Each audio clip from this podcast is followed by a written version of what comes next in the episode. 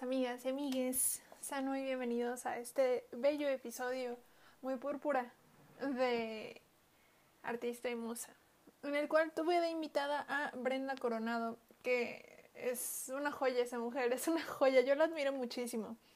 Ella es una mujer feminista, ella se identifica como nómada, es una mujer muy inteligente, muy conocedora de las cosas que habla, y, que expresa. Es, es una maravillosa persona además que además ha trabajado en radio durante mucho tiempo, entonces tiene una visión así muy importante y muy característica de, de, estos temas de género, ¿no? Entonces, pues aquí les dejo esta entrevista que tuve con ella y la disfruté muchísimo, fue de verdad maravilloso y así empezamos marzo con este bellísimo episodio hablando de feminismo y de otras cosillas más. Entonces ahí nos estaremos escuchando en el siguiente episodio.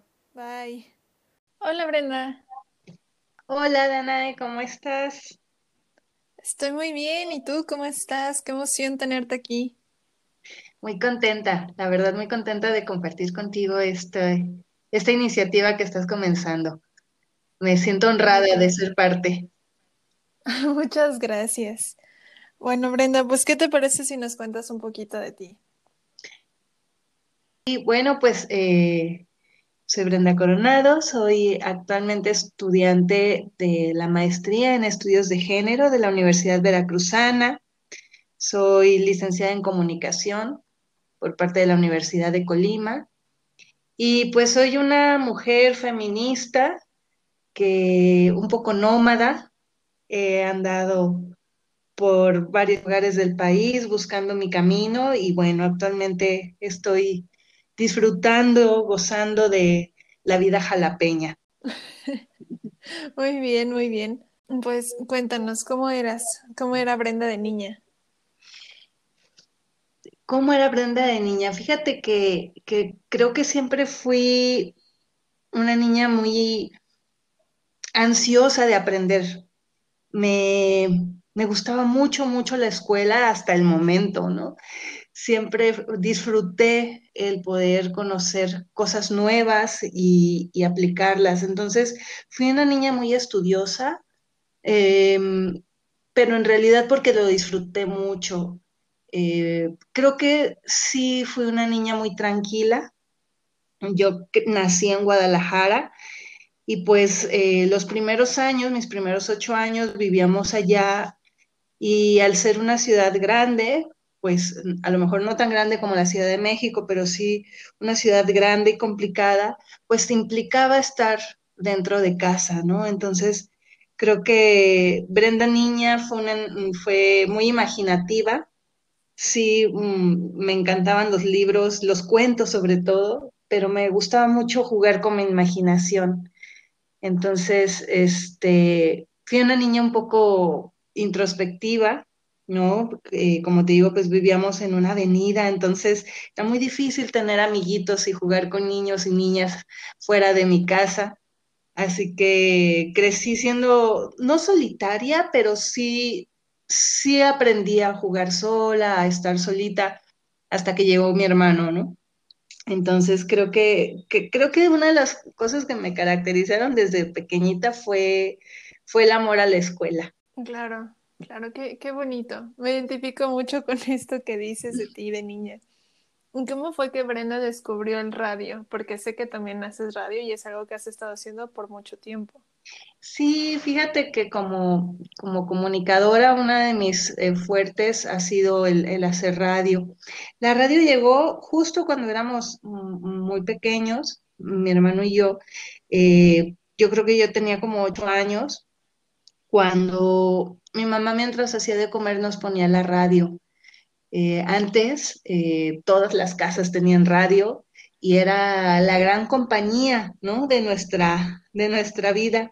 Entonces, eh, uno de los programas que escuchábamos en Guadalajara era La Hora del Té que era un programa de radio para, niñas y eh, pues contaban cuentos, historias, canciones y recuerdo que la conductora era muy, muy linda con, con su comunicación con, niñas, niños. Entonces, eh, mi hermano y yo éramos fan de, la radio. Creo que ahí fue el primer acercamiento. Después pasaron muchas cosas, eh, nos fuimos a vivir a Colima. Y en Colima estudié primaria, secundaria, preparatoria y universidad. Ya estando en la universidad, mm, yo estaba estudiando eh, el área técnica de, contabilidad.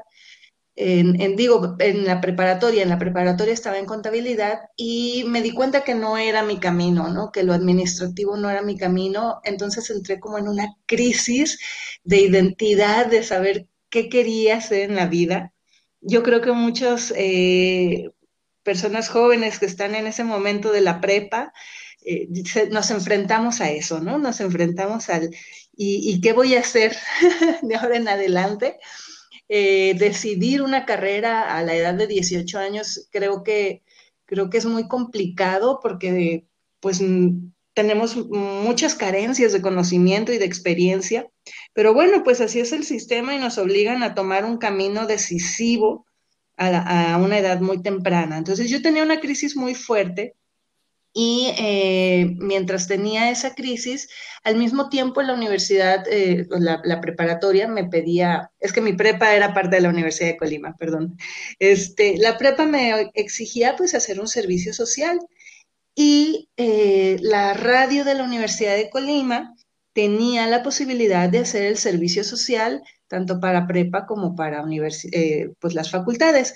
Entonces, entré a la radio a hacer mi servicio social más como experimento, más por intuición que porque realmente yo tuviera conocimiento de algo. Y ahí fue a mis, creo que todavía no tenía ni 18 años, tenía 17 cuando comencé a, conocer lo que era una radio y en una radio con las características eh, de una radio pública, de una radio cultural, ¿no? Que es una radio universitaria que pues lo importante es precisamente la, divulgación del conocimiento, la cultura, este, la educación. Entonces ese fue mi primer acercamiento a la creación radiofónica en Radio Universidad de Colima. Ay, qué, bonito. Justamente esto de, descubrir el radio, sí. Pero también yo sabía que tenías un, un programa propio, pero creo que eso fue un poco más adelante en, la universidad, si no me equivoco. Sí, fíjate que ya estando ahí en Radio Universidad de Colima, eh, que fue mi primer gran experiencia eh, radiofónica y laboral, porque aunque eran prácticas, sí, sí teníamos responsabilidades. La verdad es que tuve una formación muy importante en ese espacio. Eh, ahí empecé como reportera, empecé a hacer, a musicalizar, empecé a escribir guiones, poco a poco fui aprendiendo todo el lenguaje radiofónico, muy poco a poco nos fuimos involucrando, hasta el punto en que llegué a tener, sí, mi primer programa como productora. Yo ya estaba en la universidad, mi, primer programa eh, se llamó Baño de Mujeres. El Baño de Mujeres, eh, que mi intención era principalmente demostrar que las mujeres podemos hablar de muchas otras cosas y no solo de chismes, ¿no? Porque pues en esos tiempos había, había todavía más prejuicios y todavía más preconcepciones de, lo que hacían las mujeres. Entonces, en un, en un, eh, en un ámbito de la broma, ¿no? La broma del baño de mujeres donde las mujeres siempre van juntas, porque además en un lugar como Colima tan chiquito, tan provincial, este, era, era algo típico que las mujeres fueran juntas al baño. Y entonces la gran pregunta de los chicos era, ¿a qué van las mujeres al baño? Y ese era el, el tema principal. Oye, qué, gran tema. ¿Y cuánto, cuánto tiempo duró este proyecto? Ese programa duró como nueve meses. Te digo que yo todavía estaba, yo tenía 18 años. Duró nueve meses, que fueron tres temporadas de, una barra estudiantil llamada La Hora Permitida, donde la universidad nos daba como justo esa chance a estudiantes de producir radio a pesar de no tener todavía la formación profesional. Entonces teníamos asesorías y eh, normalmente duraban tres meses cada programa, ¿no? Porque era pues parte del aprendizaje. Mi programa sobrevivió tres temporadas y realmente lo tuve, lo tuve que dejar por, pues por la exigencia de la universidad, que ya, ya, ya estaba yo en, la universidad y ya era muy difícil mantener el ritmo este, entonces lo tuve que, que, suspender. Sin embargo, sí seguí trabajando temporadas y colaborando con Radio Universidad muchos años, muchos, muchos años. Incluso cuando salí de la facultad, eh, ya seguí haciendo radio en, en, el gobierno de Colima, con la Secretaría de Educación, y de una u otra manera siempre ha estado en mi vida por internet o de, algún, de alguna u otra manera. Incluso ahora que, que me vine a vivir a Jalapa, eh, pues lo primero que hice fue eso, radio. Ay, qué, qué bonito. El, el radio es una cosa muy maravillosa que me parece que conecta a muchas, digo, ahorita estas generaciones pues está el formato de podcast, ¿no? Que uh -huh. de hecho hablaba de este proyecto con, con mi familia y me decían, ah, sí, bueno, es, es que eso es radio contemporáneo y es, pues sí, sí, es un nuevo formato uh -huh. de, justamente de esto, de compartir y de hacer estos espacios para quienes lo, los necesitan, ¿no? O para hacer espacios que no habían antes en, en lugares pues tan públicos, vaya. Claro. ¿Y esto cómo se une la radio con la perspectiva de género? Bueno, pues eh, es curioso porque nunca tuve como la conciencia de la perspectiva de género hasta hace muy poco tiempo. Sin embargo, sí veo en todo mi trabajo eh, esta mirada crítica del ser mujer, ¿no? Como te decía, mi primer programa era Baño de Mujeres y era a, a esta burla que nos hacían de por qué las mujeres van juntas al baño.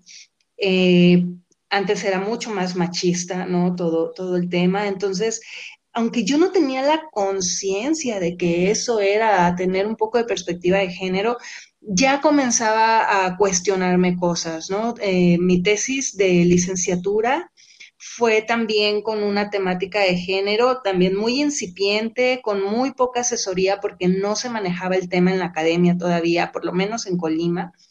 Pero mi tesis eh, de, licenciatura se trató sobre la cómo la publicidad de juguetes eh, pues ayuda a, a, crear los roles de género en niñas y niños, ¿no? Entonces, pues hice eh, todo un análisis de, cómo se les ha dado a las niñas ciertos roles de cuidado, de, de, mamás, de hacer la comida, ¿no? Y todos los juguetes y los juegos están relacionados a ese mandato eh, de género, de, de, mantenernos dentro de la casa, mientras que los juguetes de niños son violentos, ¿no? Además de que los sí los incitan a a, fomentar la imaginación, etcétera.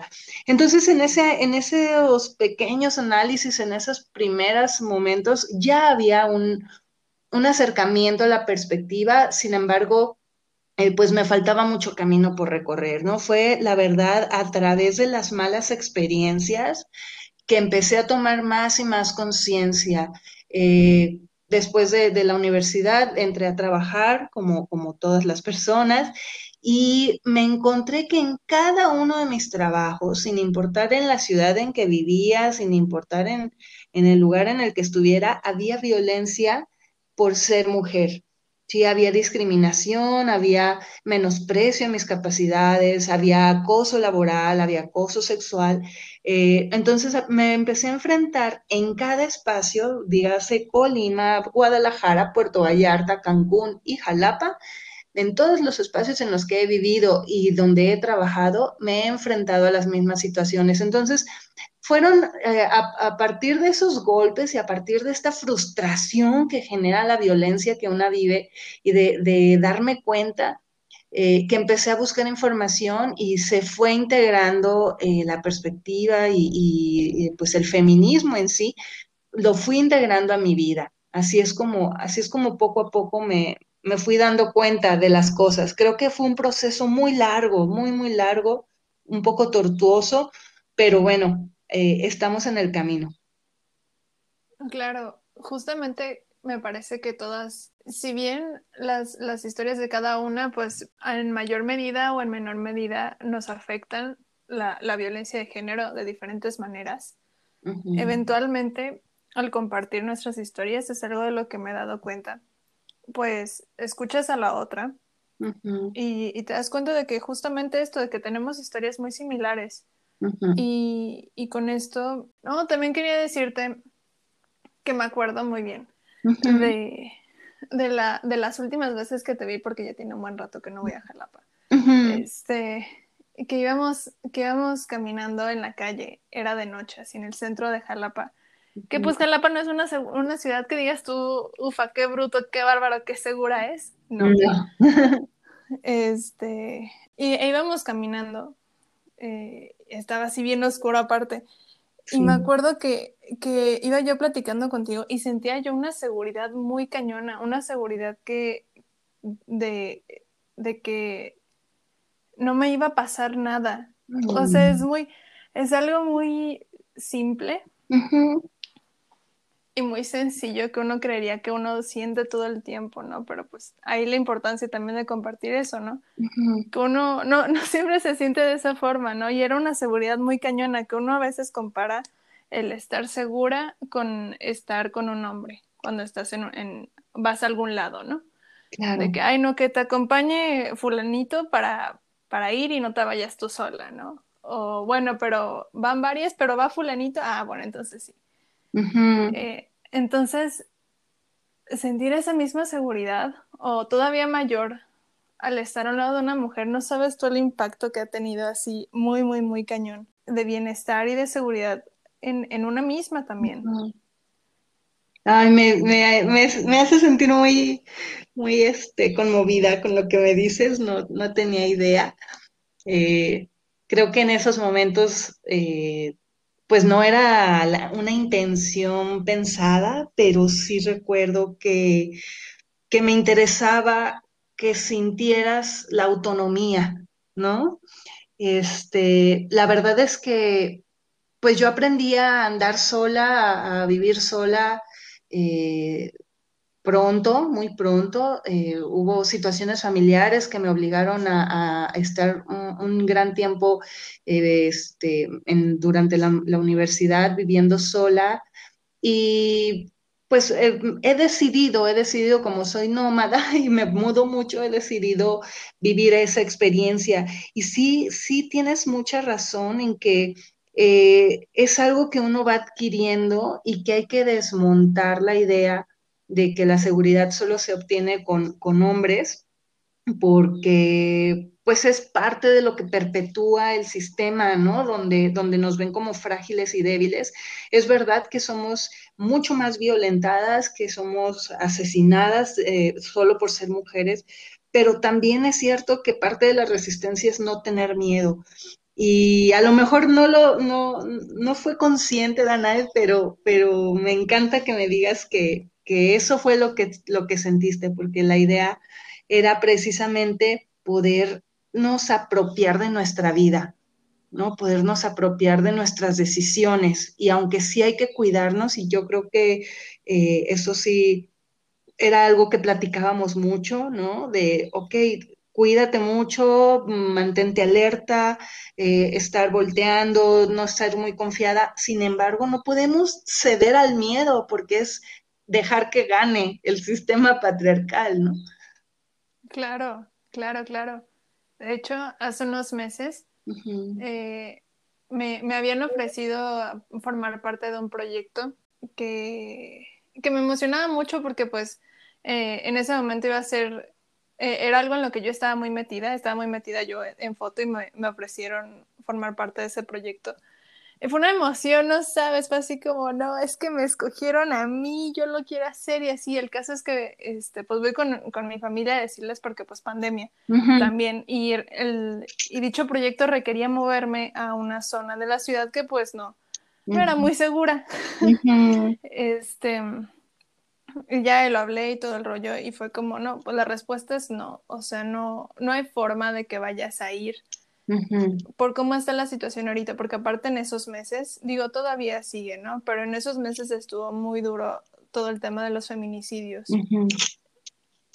Entonces, este, era una, me acuerdo que me mm, sientes un coraje horrible y una rabia así muy fea de, de tener que rechazar oportunidades para ti por, por, la inseguridad o por el miedo o por, o por lo que sea o por la idea de que simplemente tú eh, tienes mayor riesgo de que te suceda algo a que alguno de tus compañeros, ¿no? Porque me ponía yo a pensar de que es que si esto se lo ofrecieran a alguno de mis compañeros sin pensarlo dos veces van y regresan y no les pasa nada. Exacto. Entonces me parece muy importante también compartir eso, ¿no? Porque pues no, hay muchas historias, yo opino, que no son visibilizadas y sin embargo ocurren en los mismos espacios que compartimos hombres y mujeres. Sí, Sí, efectivamente, eh, pues la inseguridad nos va robando espacios, nos va robando libertad, el miedo también. Y, y, no es que esté mal que nos cuidemos, está mal, está muy mal que perdamos grandes oportunidades para nosotras, como lo que me estás contando.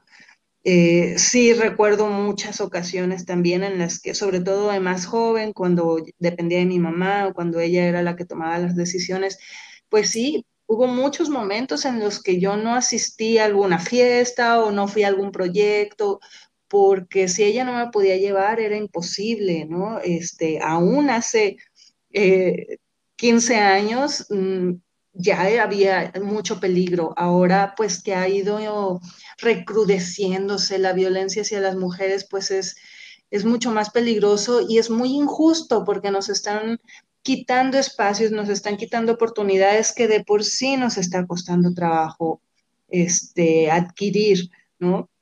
Entonces, eh, es una gran lucha, la verdad es que eh, no tenemos la respuesta todavía, no te puedo decir, no, tú vete, no, este, no hagas caso, no tengas miedo, porque al final de cuentas es verdad, es un gran peligro.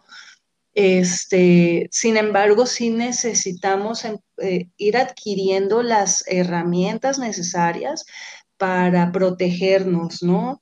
Eh, mientras yo estuve viviendo en, Cancún, te comparto que, que, viví pues una situación de mucha violencia eh, con una pareja al punto en que afortunadamente pude salir de esa relación, sin embargo, pues tenía mucho miedo y yo vivía sola, no tenía familia cerca. Lo que hice fue tomar clases de defensa personal para empezar, hacer una red importante de apoyo. Tenía una, un grupo de WhatsApp con los contactos con, ah, de la gente con la que yo más confiaba y que yo sabía que me podían ayudar en algún caso. Entonces, eh, yo mantenía, siempre mantenía informadas a estas personas de si salía, a dónde iba, con quién y cuando regresaba, ¿no? Son estrategias que uno va buscando y que las redes, las redes de apoyo entre mujeres y también con las personas, hombres, amigos, eh, familiares, podemos ir desarrollando estas estrategias para no permitir que nos sigan robando espacios y territorios. Claro, claro, eso me parece muy importante. Y a todo esto, pues eventualmente llegaste a donde estás ahora, ¿no? Estudiando esto tus estudios de género. Sí. ¿Y cómo, cómo ha sido esa experiencia? Porque no es lo mismo vivirlo que, que estudiarlo. Efectivamente, ha sido muy interesante. La verdad es que un posgrado de por sí, la, la, experiencia de estudiar un posgrado es demandante, es exigente, este, te cambia la vida, pero un posgrado feminista, un, un posgrado en estudios de género, implica también una revisión constante propia, ¿no? Y una revisión de la realidad con, lentes púrpura, con mayor entendimiento del contexto y de las de por qué surgen este tipo de violencias. Entonces, ha sido muy intenso eh, esta experiencia. La verdad es que eh, parece, mis emociones son una montaña rusa, sobre todo porque estamos estudiándola en medio de una pandemia que viene a recrudecer la dificultad, pero mira, la decisión la tomé justo porque estaba viviendo mucha violencia de género en mi ámbito laboral. Eh, ni siquiera era como una violencia que yo sintiera que era adrede, ¿sabes? Mis compañeros ejercían violencia machista no para molestarme, sino porque ese era su modo de, su modo de vida. Entonces, eh, yo tenía este gran conflicto de quiero mucho a mis compañeros, son mis amigos, pero son sumamente violentos y ya no soporto trabajar aquí, ¿sí? A ese grado, al, grado de tener que renunciar a mi trabajo porque era insoportable la violencia que, que ejercían sin quererme lastimar, o sea, ni siquiera era eh, con maldad, ¿no? Entonces, eh, cuando yo entendí que no eran ah, eh, como por malos, ¿no? Sino por machos, decidí que necesitaba herramientas, que necesitaba entender a profundidad para poderme defender. Entonces, afortunadamente sale la convocatoria, la, Universidad Veracruzana tiene uno de los pocos posgrados que, tocan esta temática y afortunadamente eh, salí elegida y empiezo la, maestría. Esto hace año y medio, ya me queda solamente un semestre de maestría. Y pues como te digo, ha sido una experiencia muy, muy compleja, pero me ha ayudado muchísimo a comprender que todo esto, toda esta violencia es producto de una cultura, eh, una cultura machista, una cultura patriarcal, que es parte de un sistema patriarcal, que ha sido aprendido a través de los años, ¿no? Y que ha sido producto de las relaciones de poder desmedidas. Entonces, viene, es una, es una cultura milenaria, ¿sí? Desde el inicio de la humanidad, que eh, pues ahora visibilizamos y ahora entendemos y podemos comenzar a deconstruir. Hasta que no entendemos las cosas, no podemos cambiarlas. Entonces, sí veo como algo natural ya no me enojo, ¿sabes? Ya me parece algo natural estos procesos de transformación social y veo que sí estamos caminando.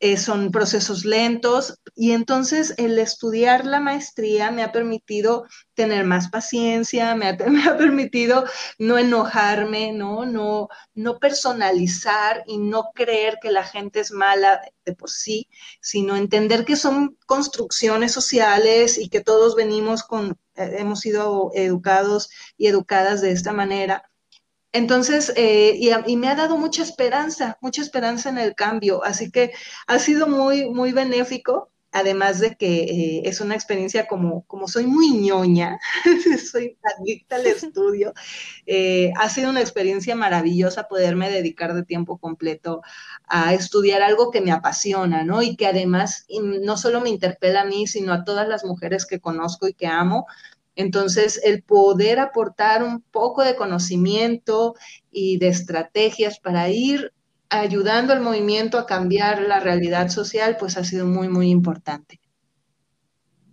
Ay, qué maravilloso esto, esto que nos cuentas. También me, identifico mucho mm. con cómo describes que es tu vida de, estudiante muy académica, porque yo también soy una persona muy académica y, y si bien bueno, cuando uno es niño o es más joven, te dicen así como, ay, qué maravilloso, sí, sí, sí.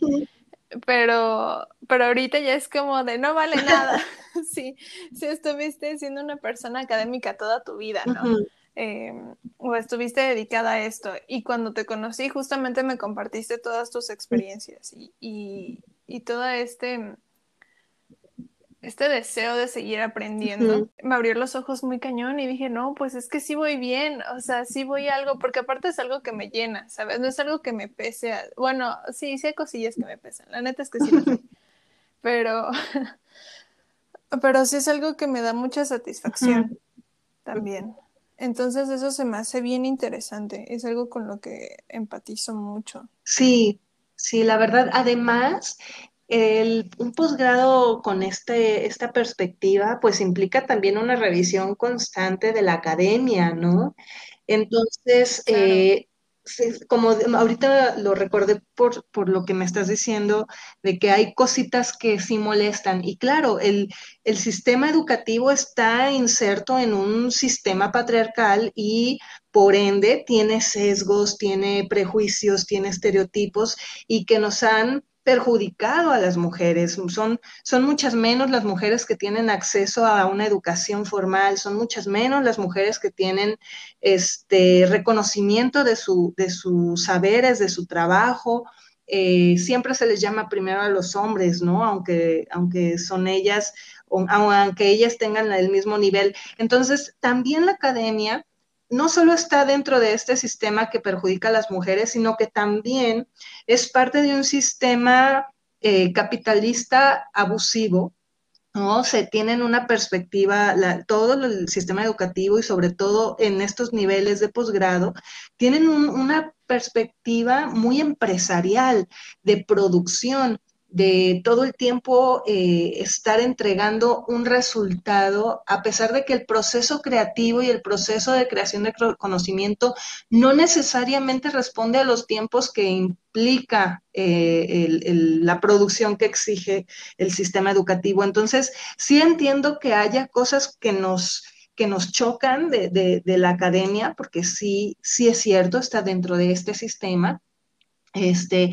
hay que luchar mucho. Afortunadamente, en, una, en, una, en un posgrado feminista hay una reflexión constante, pero en otros posgrados eh, hay mucha violencia, hay mucha... Eh, necesitas como padecer para merecer, ¿no? Es como esa, esa ideología de hacerte sufrir un montón para que merezcas tener tu grado. Entonces es algo a lo que se enfrenta muchísima gente que estudia posgrado. Los posgrados feministas tal vez tenemos la oportunidad de plantear esto, de pensarlo, de hablarlo y de tener otro tipo de dinámicas con las eh, profesoras, con las doctoras que puede ir cambiando, pero sí, la academia sigue estando en un sistema patriarcal. Sí, sí es cierto, no lo había pensado de esa manera, pero tienes toda la razón. Y justamente esto, me parece que el, vaya, si el feminismo en sí mismo propone muchas cosas sobre, sobre el autocuidado también, sobre la sororidad, sobre estos, estos valores, vaya, que a lo mejor pues sí, vaya, son feministas, son, son valores que habían sido rechazados hasta cierto punto por, por el sistema, ¿no? Entonces me parece, hay una combinación muy interesante, la de, la de vivir estas dos cosas. Y justamente te quería preguntar, ¿qué herramientas nos puedes compartir que te han ayudado a ti en este, en este ámbito? Pues mm, creo que lo principal es... Ah, la deconstrucción como tal me ha sido una herramienta porque me, me exige mantener una vigilancia en mi propio comportamiento. ¿sí? Entonces, el mantenernos abiertas y humildes a la, a la autocrítica ¿no? Al estarnos revisando constantemente, esa es la primera herramienta. Tenemos que revisar nuestra vida, nuestros comportamientos para ver qué tanto machismo tenemos interiorizado, qué tantas ideas del amor romántico, del sistema de producción, de, de la competencia entre mujeres, cuántas de estas ideas que solo nos perjudican están dentro de nosotros. Entonces, lo primero que te diría es la reflexión, la introspección, la autocrítica constante. Sin embargo, también es muy importante eh, mantener este autocuidado en, muchos sentidos, no solo es en el físico, ¿no? Mantenernos nuestra salud siempre bien, eh, mantener nuestra salud mental, nuestra salud física, nuestra salud emocional y buscar esas redes de apoyo para mantenernos Mm, eh, cuidadas, protegidas, amadas. El amor, la ternura son eh, grandes enemigos del patriarcado. ¿No? Entonces son grandes, grandes aliadas. El amor ha sido mi estandarte para poder sobrevivir en un sistema patriarcal y, y, yo creo que el feminismo habla mucho de eso, volver a recuperar nuestras emociones, como darles ese valor que realmente tienen, entender que en, en, la emoción y en la sensación hay muchísimo conocimiento, hay muchísimo entendimiento de la vida. Entonces, el empezar a dejar las estructuras que nos han dicho, ¿no? Porque siempre nos han dicho que, que si lloras eres débil y no, solamente, de hecho, podemos empoderarnos más a través de nuestras emociones. Y eh, la otra es, eh, como te decía hace un momento, sí buscar ciertas herramientas como la defensa de personal, las redes de apoyo, la lectura, tenernos informadas todo el tiempo. Necesitamos comprender, estudiar, eh, leer para poder cambiar las cosas como están, ¿no? Eh, entiendo que el movimiento feminista tiene un ímpetu de un reclamo muy fuerte hacia las violencias, pero sí necesitamos ser propositivas, eh, porque si no podemos eh, caer en, en el regreso a, a, la discriminación, ¿no? La radicalidad puede ser mal empleada y si no tenemos un análisis crítico de una propuesta, de una mejor forma de vida um, aterrizable, que, que, que, pueda ser posible, entonces podemos caer en las mismas dinámicas patriarcales, solo que entre mujeres, ¿no? Entonces, lo primero que te diría es la autorreflexión, el estudio, la lectura y el cuidado de nuestro cuerpo, de nuestra mente y de nuestras emociones. Ay, pues muy bien, justamente con esto te quería preguntar uh -huh. específicamente, ¿cómo manejas tú personalmente el autocuidado y este o, o, estas herramientas, no necesariamente el autocuidado? En estos sistemas de producción, específicamente en los sistemas de producción, eh, en este, bueno, estando así en la academia, porque pues es algo con lo que nos enfrentamos mucho eh, como estudiantes, independientemente de la carrera, pero pues uno se enfrenta mucho ahora que como artistas también o como creadores uh -huh. de lo que sea, también, también hay esta expectativa de estar produciendo constantemente, ¿no? Y, y, de, y de muchos artistas que, que se encuentran en este, vaya, que dejan el autocuidado de lado completamente cuando, cuando se está ahí, ¿no? Todo esto que, no sé, que la gente dice que es por amor al arte y cosas así. Me gustaría mucho saber cómo tú manejas eso? ¿Qué es lo que Claro, pues eh, es muy complicado, Danae. Yo creo que por eso he sido tan nómada, porque cada que me harto, me voy. Pero esa es una posición muy privilegiada porque tengo las posibilidades de, de, renunciar en el momento en que, en que me siento violentada o en el que me siento explotada. Sin embargo, hay muchas personas que no pueden hacerlo, ¿no? Hay mucha gente que, que tiene que sostener una familia o que pues se tienen que sostener a sí mismas y de repente pues es, es muy complicada simplemente renunciar, ¿no? Sé que es una opción que a veces no es tan viable. Y en la, y en la academia, pues también, peor tantito, eh, no vas a dejar tu, tu licenciatura, tu maestría, porque tengas un profesor o una profesora violenta, ¿no? Entonces, eh, lo que yo he buscado es el equilibrio. Es algo muy difícil y no te digo que soy experta ni que ya la libré. Es algo, es un trabajo constante mantener el equilibrio entre el ideal y la realidad. Eh, eso implica disciplina. En, lo personal, para poder sobrevivir un posgrado en medio de una pandemia, ha sido necesario mantener mi salud física y mi salud mental.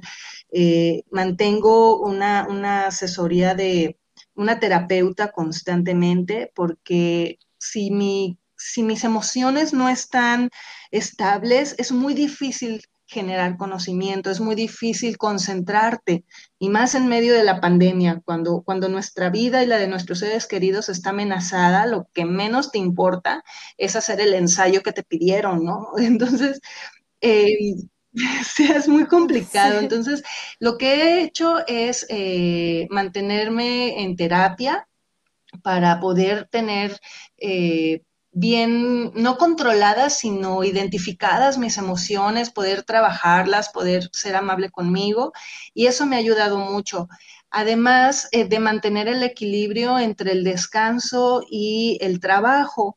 Eh, las rutinas son muy buenas, aunque yo no puedo tener rutinas, o sea, soy muy, muy mala para la disciplina. Entonces, eh, por eso te lo digo, ¿no? Es, importante la disciplina y te lo dice alguien que no es disciplinada. ¿Cómo le hago? Me, no, me obligo, pero sí procuro trabajar todos los días, aunque sea poquito, pero todos los días, ¿no? Eh, pensando en la producción de una tesis. Todos los días me siento a pensarla. Todos los días escribo o leo algo. Todos los días, incluso sábados y domingos, porque yo no tengo una buena disciplina. Entonces he tenido que usar más tiempo. Si tuviera una buena disciplina, a lo mejor podría darme más descansos. Pero eh, e, eso ha sido una de las estrategias, ¿no? Mantener como esta, este equilibrio o buscar este equilibrio entre el descanso y la producción tener muy claros los objetivos de por qué estoy haciendo lo que estoy haciendo, por qué estoy estudiando lo que estoy estudiando, ¿sí? Cuando, cuando tienes una meta es muchísimo más fácil y una meta que tú quieres, que tú te pusiste, es mucho más fácil eh, adoptar disciplina y adoptar eh, rutinas para conseguir tus objetivos, ¿no? Entonces, para mí es muy importante que lo que estoy estudiando me apasione o lo que en lo que trabaje me apasione. Cuando he, he tenido empleo, eh, siempre han sido cosas que yo realmente disfruto y en el momento en que lo dejo de disfrutar, pues me voy. Te digo, no es la, opción para todas las personas y menos con la precarización del empleo que tenemos en México y con las dificultades laborales que existen. Este, cada día es mucho más difícil. Sin embargo, sí mantengo eh, esta, este amor por lo que hago, porque de otra forma es muy difícil, ¿no? Y en el caso de los artistas, yo no soy artista, yo no me considero una persona eh, cercana al arte, soy fan y soy este, seguidora, pero no, no tengo estos procesos de creación artística. Sin embargo, sí veo en, personas cercanas como tú, como mi hermano que es músico y otros amigos, que efectivamente los procesos de creación son muy distintos a los tiempos que te exige en las instituciones. Entonces, eh, lo que yo he, conocido de los artistas con los que me, reúno, eh, sobre todo por los programas de radio que he tenido, es lo mismo, trabajar todos los días, ¿no? Dedicarle un momento de mi tiempo, de mi pensamiento, de mi emoción cada día a la creación.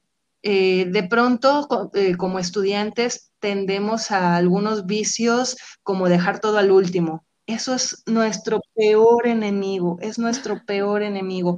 Esto lo aprendí a la mala.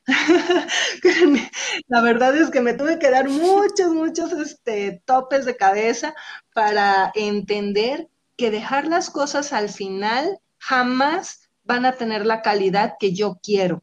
¿Sí? ¿Por qué? Porque la creación de conocimiento y supongo que la creación artística requiere tiempo y requiere, eh, yo le llamo el rumear la información. Necesitas estar como las vacas, ¿no? Rumeando, rumeando eh, es un proceso donde tiene que pasar por el, conocimiento y las ideas tienen que pasar por todas las zonas de tu cerebro, eh, sentirlas, regresas, es, es un proceso largo. Entonces, si nosotros nos obligamos a escribir o a crear una noche antes de la entrega, no va a tener la calidad ni va a reflejar lo que realmente somos. Entonces, mi recomendación más importante para vencer este tipo de, situaciones y para que nosotros no salgamos eh, perjudicadas y perjudicados es precisamente darnos tiempo todos los días para la creación, para el trabajo.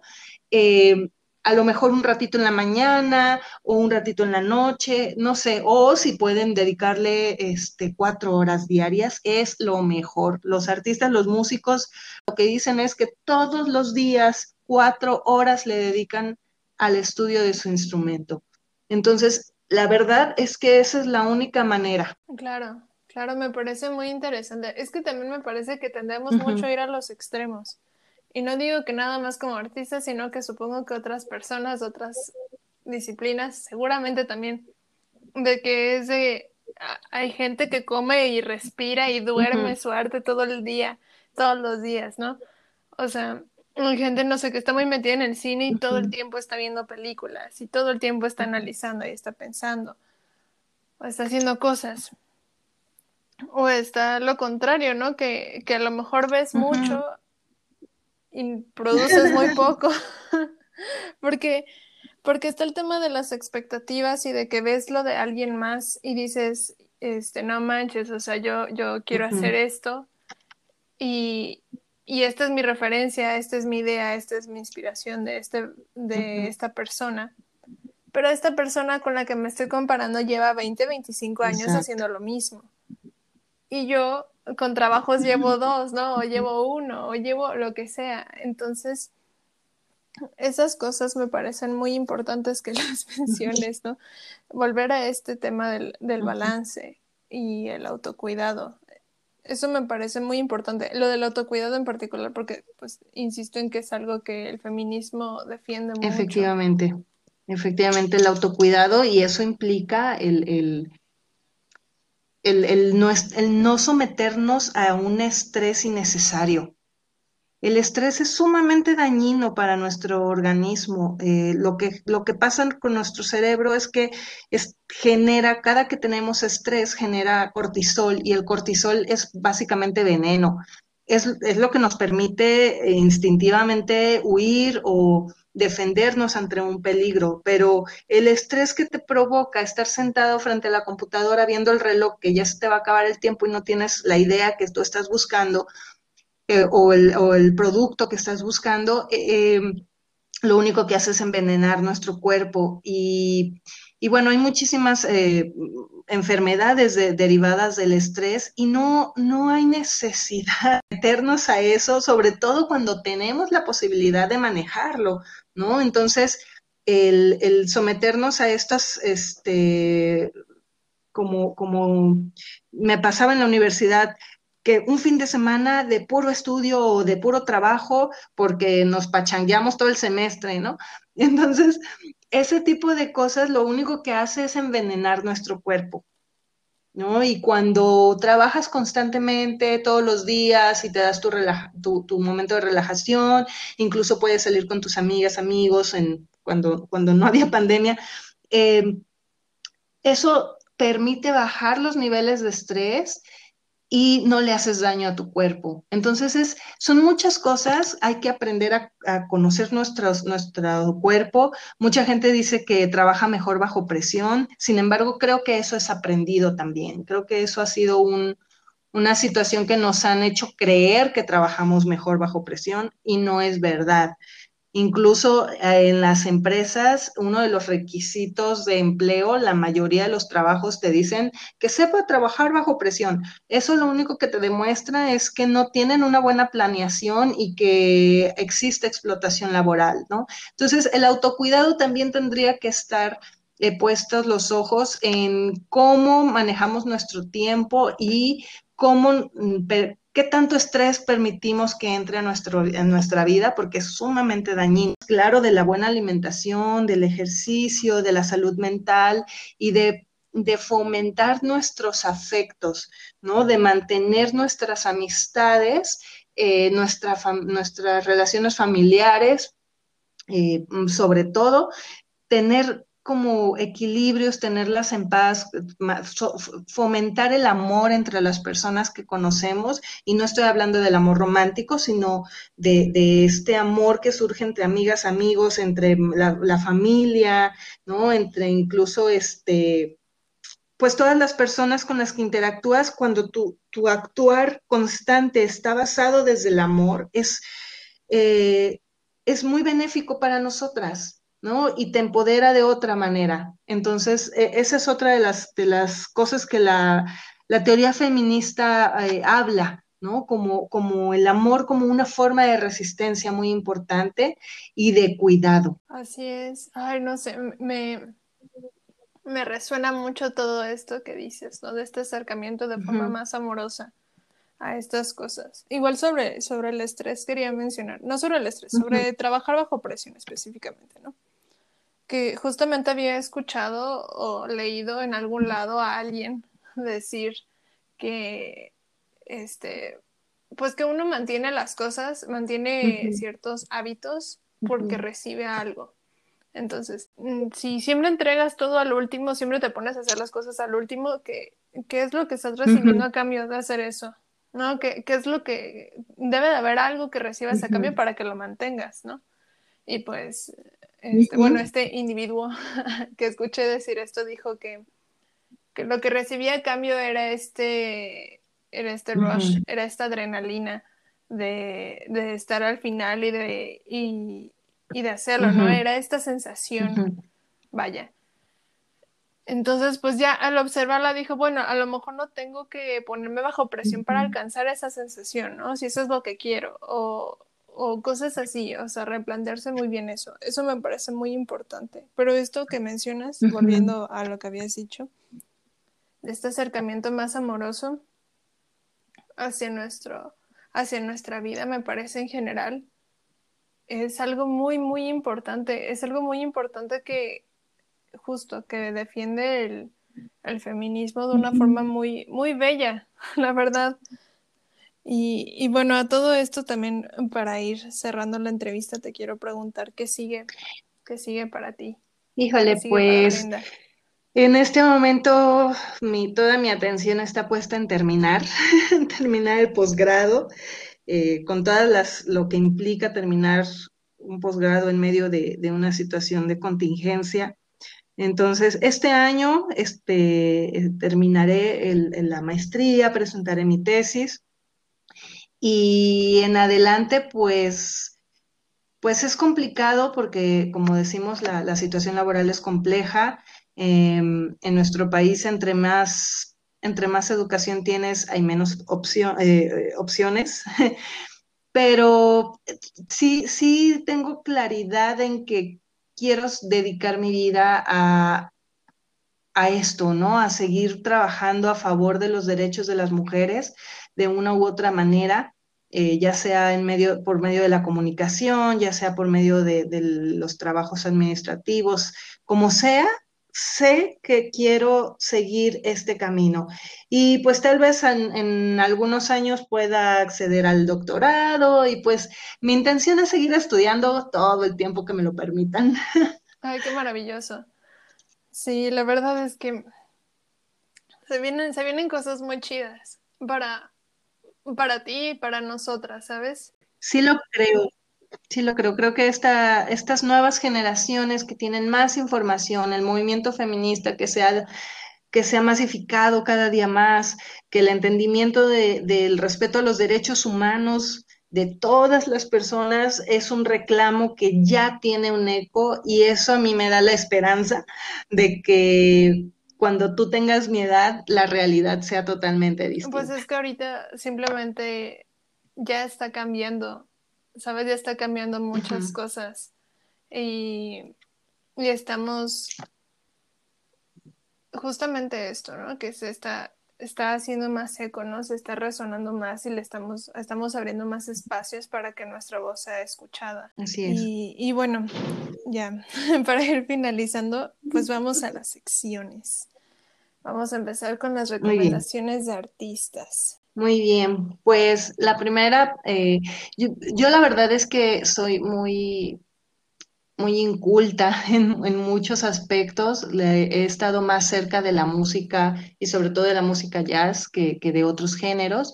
Y en ese sentido, la primera persona que les quiero recomendar es a una cantante, cantautora muy jovencita, muy, muy jovencita, que tiene un, una voz muy poderosa, con ideas muy poderosas. Ella se llama Coyolicatsin.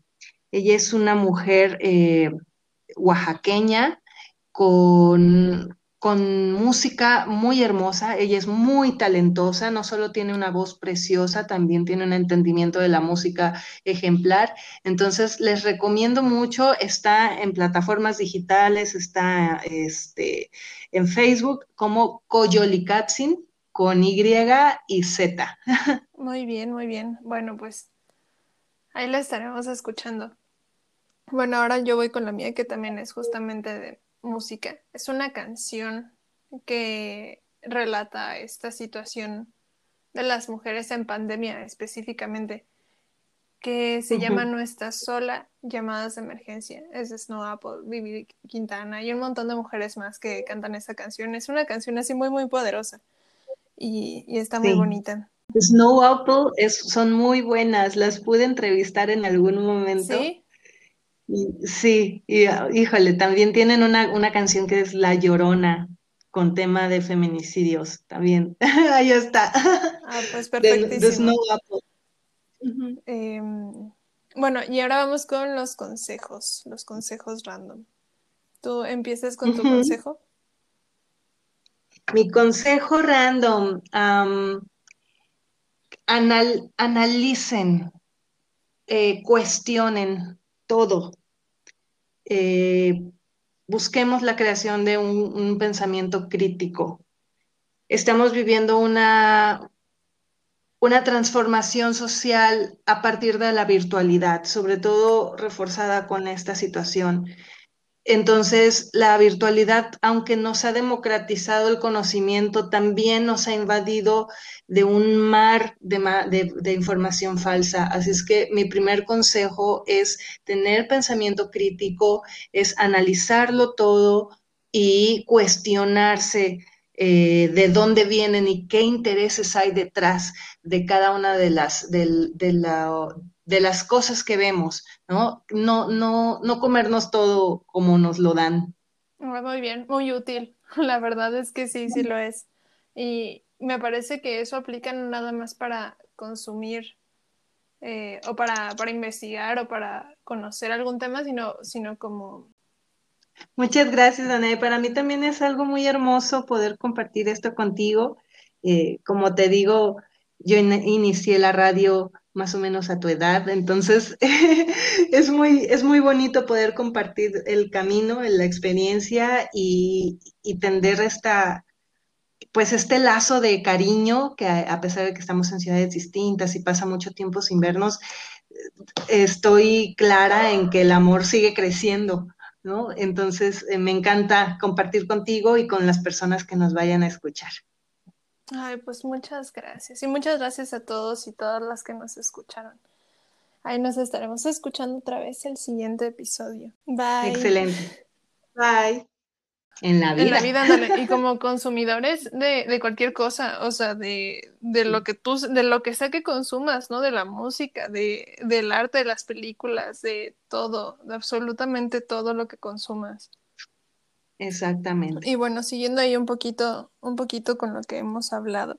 Este episodio está como muy, muy púrpura, muy morado. Sí. Pero bueno, justamente con eso va mi, mi consejo, que es que infórmense del, del, feminismo, sea de la forma que sea, sea así por un por una persona o por un libro o por un o por alguna charla o algo así un poquito más de esta información de este movimiento nos hace muy bien, o sea, justamente esto de hablar de los valores que maneja y de las cosas que propone el feminismo, me parece que son cosas que a lo mejor no han tenido tanta, tanta, no se les ha dado tanta importancia como a otras, ¿no? Que, se le da más importancia a veces en, redes sociales, habla específicamente, ¿no? A las protestas o a las desapariciones o a los feminicidios, que no es que no importen, porque sí, sí es importante mencionarlas y sí es importante tenerlas ahí presentes.